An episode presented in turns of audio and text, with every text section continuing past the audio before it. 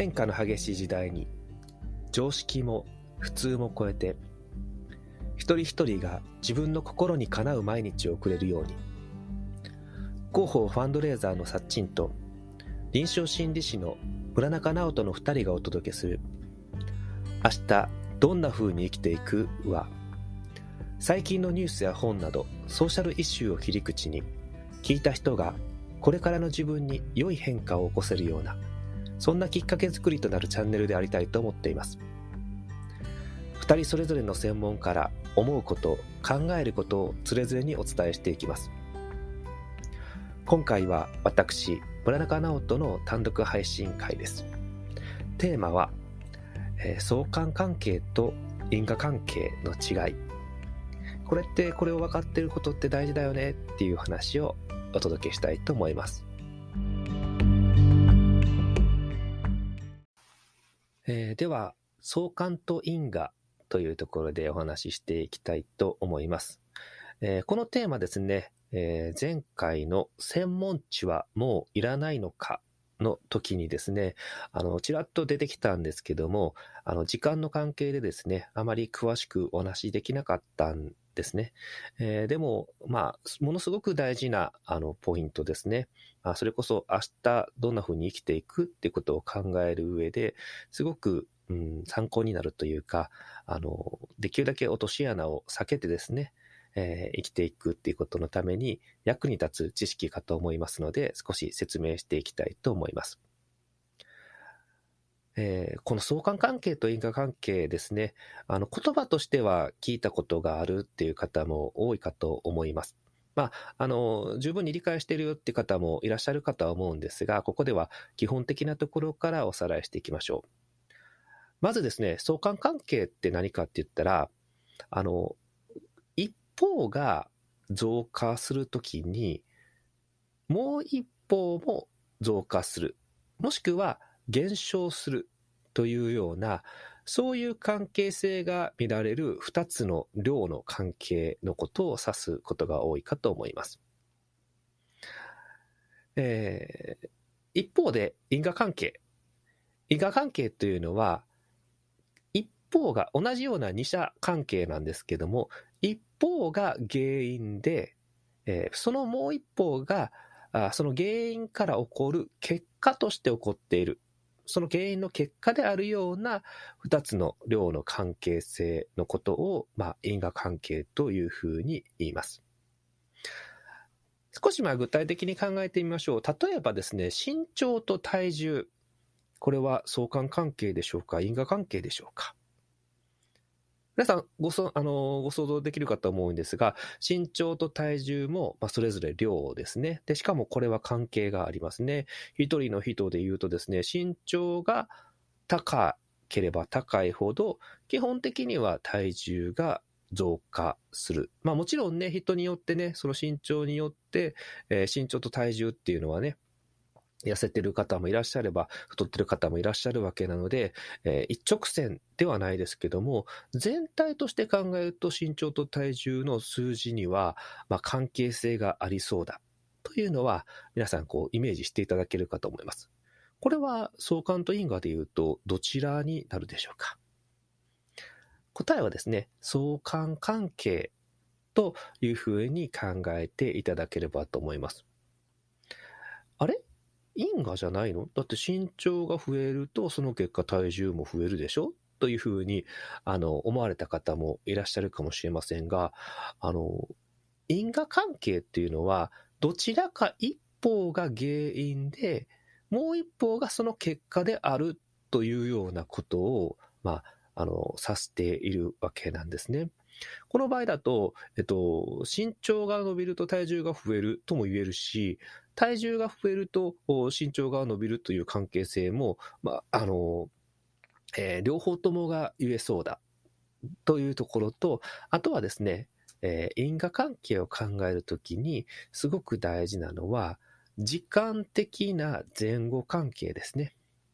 因果、原因と結果というのは、えー、必ず原因が先に起きて、結果がその後で起きるというような時間的な前後関係があるということも前提になります。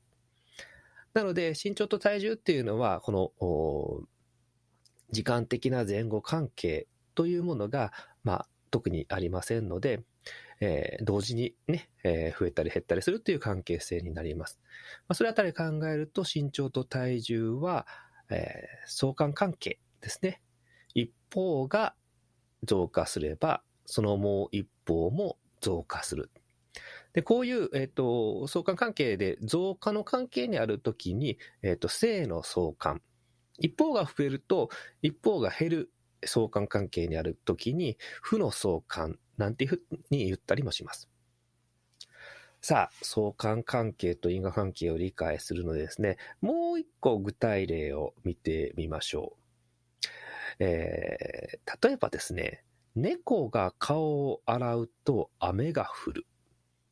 というね、えー、昔からよく言われる話があるんですけども、これはどうでしょうかね？これも相関関係なんですね。あの、これにはね、時間的な前後関係があるじゃないか。猫が顔を洗うということが起こると、確かに雨の日が多いわけなんだから、猫が顔を洗うが先にあって、雨が降るっていうことが後にあるじゃないか。というふうに思われるかもしれないんですけども、これね、因果じゃないですよね。猫が顔を洗うことが原因で、えー、雨が降るということが起きるわけじゃないですよね。例えば、じゃあ、何らかですね、猫に顔を洗わせるような技術が発展してですね、これを、この薬を飲ませるとですね、猫が顔を洗うようになります、みたいなのが仮にあったとして、猫が顔を洗う回数が任意に増加したとします。そしたら雨が降るんでしょうか？世界中の猫が顔を洗い続けると、ね、空から雨が降るんでしょうかさすがにそんなことはないですよね。なので、猫が顔を洗うと雨が降るっていうのは因果ではないんです。あくまで相関関係です。まあ、ご存知の方も多いかと思いますが、なぜ猫が顔が洗うと雨が降ることが多いのかっていうと、これはですね、湿度っていう第三の要因があるからですね。えー、湿度が高くなると、猫がですね、顔を洗うという行動をしやすくなるし、湿度が高くなると雨が降る確率が高くなってくる。その結果、猫が顔を洗うという行為の数と雨が降るということが、まあ、相関関係が発生すると。まあ、そういうふうなあロジックになります。まあ、ちょっと具体例を出していきましたが、何が大事かっていうと、相関関係は因果関係を含意しないというのがすごく有名な言葉なんですけども、要は相関関係があるからといって、そこに必ずしも因果関係、何らかの因果関係があるなんてことは絶対に言えないということになります。これはですね、こんなね、猫が顔を洗うと雨が降るみたいな話だとですね、うん、まだ皆さんピンとくる。さすがに猫が顔洗っても雨は降らんだろうって思うんですけども、まあ、ここから先がね、この知識がなぜ大事かっていう話になるんですが、なんとなく因果なんじゃないのって思ってしまう相関関係っていうのが世の中にはいっぱいあってですね、ここにやっぱりちょっと落とし穴があるんですね。あの、ちょっとそれのね、具体例で、すごく面白い統計がですね、ネット上に転がっていたので、えー、ご紹介をしたいと思うんですけども、まあ、あの、これは相関と因果のね、あの、ご説明のために引っ張ってきたので、そのね、データ自体がどれだけ、あの、正確なものなのかっていうところはちょっと私調べてないですが、まあ、ちょっと一つわかりやすい例で聞いていただければと思います。それはですね、家の中にある本の数と子供の学歴には相関関係がありますよという、そういう面白いデータです。で、あの、要はお子さんが育った環境の家の中に本何冊ありましたかっていう、その、えー、本の中の家の中の本の数を、えー、聞いたのと同時に、そのお子さんは学歴どうなりましたかっていうことを聞いた。そういうデータがあって、それの関係性が相関している。つまり、家の中に本があればあるほど、お子さんは高学歴であるという確率が高くなると。で、えっと、具体的に言うとですね、えっと、家の中にあった本の数が10冊以下だった環境で育たれたお子さんは、大学などの高等教育に進んでおられる数が、まあ、このデータが本当だとすると23.1%。逆にですね、えー、500冊以上、501冊以上にの本が家にあったよっていうご家庭で育った場合だと、えー、76.4%ですね、大学の卒業率、要するに高学歴になるという話があるわけです。さて、こうなってくるとですね、これがこう、因果か相関かということを考えるのに、こう、直感的には因果なんじゃないのと思える確率が高くなるかと思います。で、で、これがもし本当に因果なんだとすると、家の中に本があればあるほど高学歴になるのか、まあ、つまりはあ、勉強ができるようになるのか、とか勉強しようとするようになるのか。これは因果なんだと思うとですね、えー、どういう行動をするかというと、じゃあ家の中に本があればいいんでしょとにかく本をたくさん買ってきて、家の書棚の子供の見えるところに置いておきましょう。そしたら子供は勉強するようになるし、えー、高学歴ですね、えー、いい学校に行ってくれるかもしれない。という発想が生まれてきますね。果たしてこれは因果なんでしょうかまあ、まず間違いなく、この家の中にある本の数と本人の学歴自体に直接的な因果関係はないと考えるのが、まあ、一般的な妥当な考え方かなと思います。じゃあ、なんで、えっ、ー、と、本の数と、ね、えー、学歴に相関関係が発生するの？というとですね、やっぱりそれはですね、背景に別の要因があるんですね。先ほどの猫の例、猫と雨の例と一緒ですね。まあ、あの、有力な仮説として考えるのは、やはり親御さんの存在ですね。親御さんという第三の要因が絡んでくると、このデータの相関関係というものが理解しやすくなります。実際に親御さんの、まあ、学歴や職業や収入と、えー、お子さんの学歴、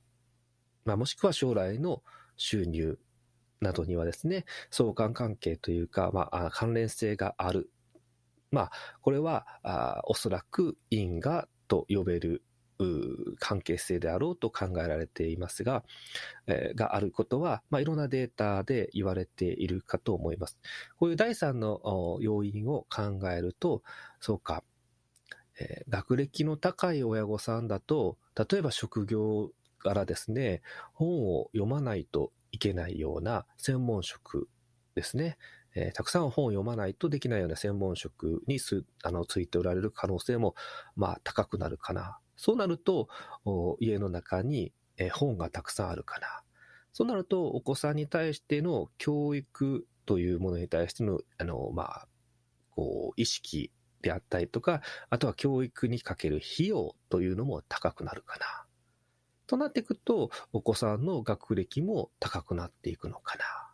というような、まあ、そういう親御さんという要因をまあ考えると、単純に本さえたくさん家の中に置けば、お子さんの学歴が高くなるということではないな、ということは理解できるかなと思うんですね。このように、この相関関係を因果関係というふうに誤って認識するかどうかっていうのは、じゃあどうすればいいの？こうやったらいいんじゃないの？こうやったら、あの、うまくいくよねっていうことを考える上で、実はものすごく、あの、大事な発想なんですね。で、これはあの、うん、生存バイアス、前回のね、私の配信の生存バイアスの時にもお話したんですけども、やっぱりね、あの、いわゆるエセ科学的な、こう、うん、発信であったりとか、悪意を持って人を騙そうとするものっていうのは、一見科学的であったりとか、一見根拠があるように、あの、見せることが多いんですね。その時に、まあ、よく使われるのが、この相関と因果をですね、こうごちゃ混ぜにして、えっ、ー、と、あたかもそれが効果的であるかのような見せ方をするということが、えー、よくあるパターンです。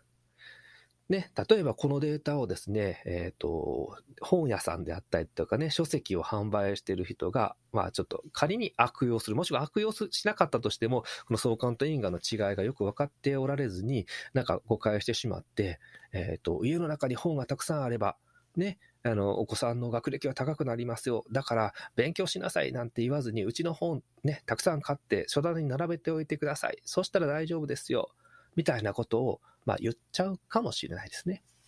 その意味でやっぱり、えっと、相関と因果の違いというものを理解しておくことはすごく大事です。もう一点ね、あの、最後にですね、あの、相関と因果の違いを把握しておくこと、まあ、それを見分ける目を持っていくことの重要性っていうことを、まあ、少し具体例を持ってお話ししたいと思うんですけども、それはですね、えー、相関関係、数値上のこちらが上がればこちらも上がるっていうことを、の中にはですね、実はそれら二つには、まあ、背景要因、共通する背景要因はあるんですよ。もうほとんど無関係であると。別に関係性がなく、たまたま見かけ上数字が相関関係的な動きをしているだけで、ほとんど無関係と言ってもいいような状況のものが数値上相関関係として現れてくるっていうこともあるんですね。これは、あの、すごく、うん、気をつけなくちゃいけない。そこには、まあ、本当の意味での相関関係も、ましてや因果関係もないのに、そういうふうに読み取ってしまうっていうことは気をつけなくちゃいけません。例えば、えっ、ー、と、国別のですね、携帯電話の普及率と、うつ病患者の比率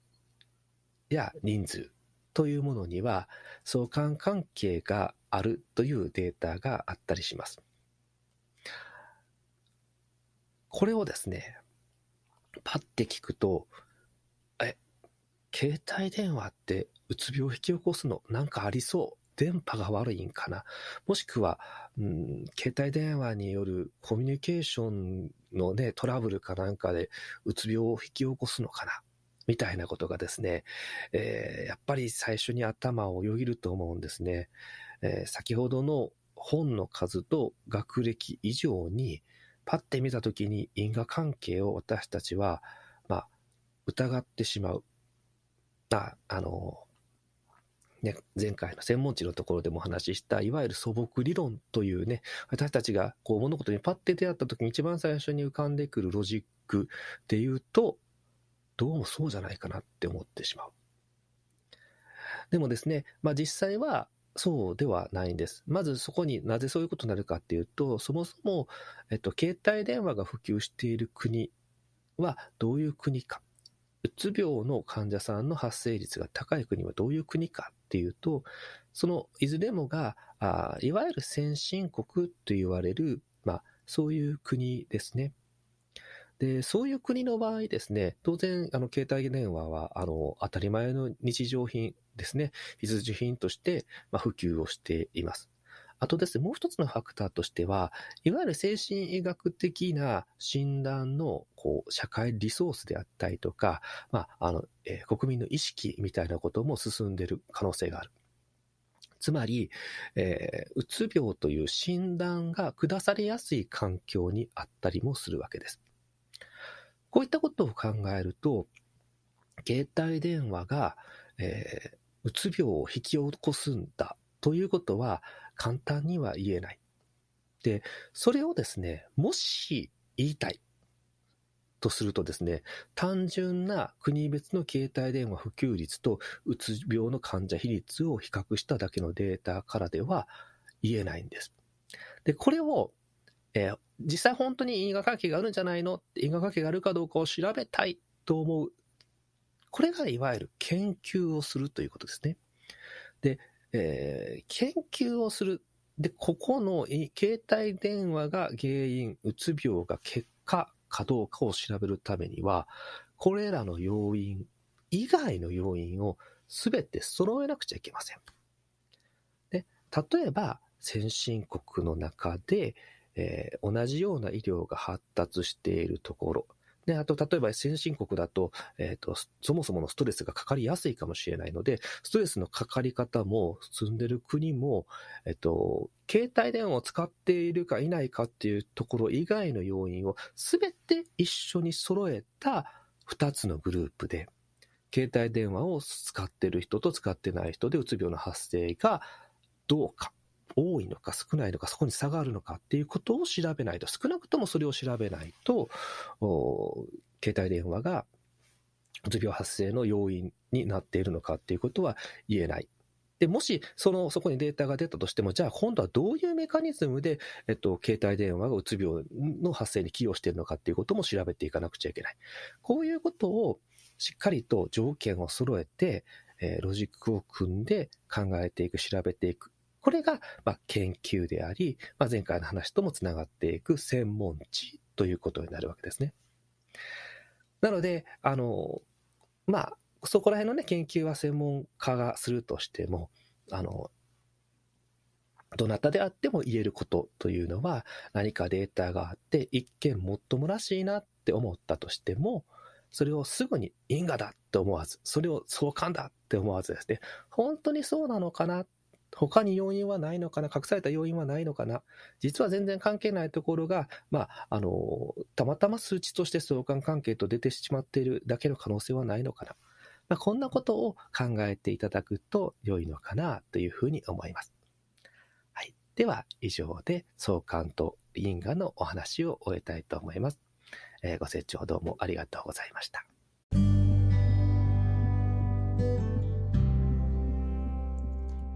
皆さんこんにちは、さっちんです。ということで、村中さんの単独配信で相関関係と因果関係についてお届けしていきました。エンディング部分は私からお話をしていきますね。この配信ね、すごく大事な配信で、あの、私は広報とかも、あの、ファンドレイジングを仕事にしているんですけれども PR 広報マーケティングを仕事にしている人ライターさんとか何かデータに基づいて表現をする人に是非聞いていただけたら嬉しいです。もちろんねプロのね PR 担当者とかマーケッターっていうのは口酸っぱく教わってきたことなんじゃないかなと思うんですけれどもあの残念ながら最近広告とかあとプレスリリースなんかでもあのこれは因果関係じゃなくて相関関係だなっていう風に思う表現をしてしまっているものってすごく